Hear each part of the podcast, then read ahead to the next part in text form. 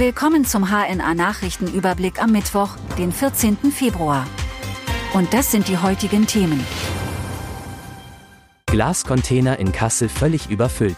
Wer in den vergangenen Tagen in Kassel sein Altglas entsorgen wollte, hatte ein echtes Problem. Zahlreiche Container waren vollkommen überfüllt. Und das nicht zum ersten Mal.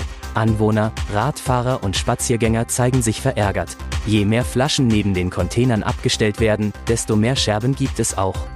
Und damit nicht genug, immer mehr Sammelstellen werden zur Mülldeponie für andere Abfälle. Exhibitionist entblößt sich im ICE nach Kassel. Ein mutmaßlicher Exhibitionist ist am Montagabend gegen 17.45 Uhr nach seiner Festnahme im Bahnhof Wilhelmshöhe auf Beamte der Bundespolizeiinspektion losgegangen. Dabei habe der Verdächtige einen Beamten verletzt. Zuvor soll sich der 32-jährige Mann im ICE auf der Fahrt von Frankfurt in Richtung Kassel vor anderen Reisenden entblößt haben. Weiterhin hatte der Mann kein gültiges Fahrticket dabei, teilt ein Sprecher der Bundespolizei mit. Experte zählt Teilnehmer von Demo in Kassel. Bei einer Demonstration gegen Rechtsextremismus auf dem Friedrichsplatz in Kassel waren sich Polizei und Organisatoren in Bezug auf die Teilnehmerzahl nicht einig. Bei der Schätzung ging die Polizei von 5000, die Organisatoren der Kundgebung gingen hingegen von 8000 aus. Licht ins Dunkel hat nun der Autor Hans Baumann aus Niestetal im Landkreis Kassel gebracht. Er hat nachgezählt und ein anderes Ergebnis erhalten. Laut dem Photoshop-Experten versammelten sich 6100 bis 6200 Menschen auf dem Platz.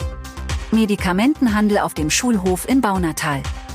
Ein 15-jähriger Schüler einer Baunataler Gesamtschule soll gleich an mehrere Schülerinnen Medikamente verkauft haben. Die Schülerinnen klagten nach der Einnahme über erhebliche Beeinträchtigungen bis hin zur Bewusstlosigkeit. Die Beamten wurden an die Schule gerufen, da dort mehrere Schülerinnen nach einer mutmaßlichen Einnahme von Medikamenten behandlungsbedürftig gewesen seien. Der 15-Jährige muss sich nun wegen illegalen Handels und Abgabe von verschreibungspflichtigen Arzneimitteln und Körperverletzung verantworten. Werra-Meißner Kreis lehnt Trassenplan ab.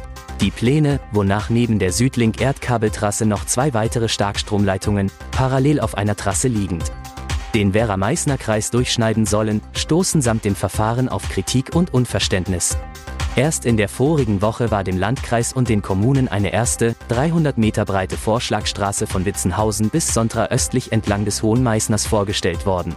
Landrätin Nicole Ratgeber stellt den mittlerweile konkretisierten geplanten Verlauf der Trasse in Frage und gibt bekannt, dass sie die Festlegung der Stromtrasse durch die Bundesnetzagentur nicht nachvollziehen kann. Der Hessentag in Fritzlar rückt immer näher. Jetzt geht es mit großen Schritten auf den Hessentag in Fritzlar im Schwalm-Eder-Kreis zu. Nun sind es nur noch 100 Tage. Die meiste Arbeit und Verantwortung rund um die Planung des Hessentages liegt bei der Stadtverwaltung. Doch sei man weitgehend im Plan, betonen der Fritzlarer Bürgermeister Hartmut Spogat und die Hessentagsbeauftragten Gabriele Schmidberger und Thorsten Stahl, so stehe die Flächenplanung für die Bühnen, das Weindorf, die Hessentagsstraße, die Gewerbeschau für die zwei geplanten Riesenräder und mehr.